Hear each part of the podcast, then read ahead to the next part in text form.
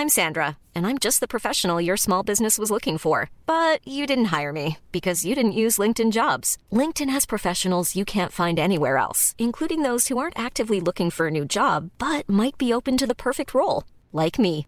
In a given month, over 70% of LinkedIn users don't visit other leading job sites. So if you're not looking on LinkedIn, you'll miss out on great candidates like Sandra. Start hiring professionals like a professional. Post your free job on linkedin.com/people today.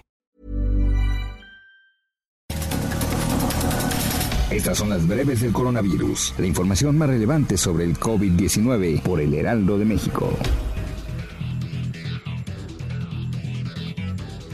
La Secretaría de Salud Federal reveló que en México ya suman 671.716 contagios de coronavirus y 71.049 decesos. A nivel internacional, el conteo de la Universidad de Johns Hopkins de los Estados Unidos reporta que hoy en todo el mundo hay 29.146.000 contagios del nuevo COVID-19 y 926.000 muertes. Datos de la Unión Europea señalaron que este lunes fueron retomados los ensayos clínicos de la vacuna contra el COVID-19 que desarrolla AstraZeneca y la Universidad de Oxford. La farmacéutica Eli Lilly Co informó que en un ensayo clínico su fármaco para la artritis reumatoide baricitinib ayudó a reducir el tiempo de recuperación de pacientes hospitalizados por coronavirus si se toma en combinación con el antiviral Redensivir.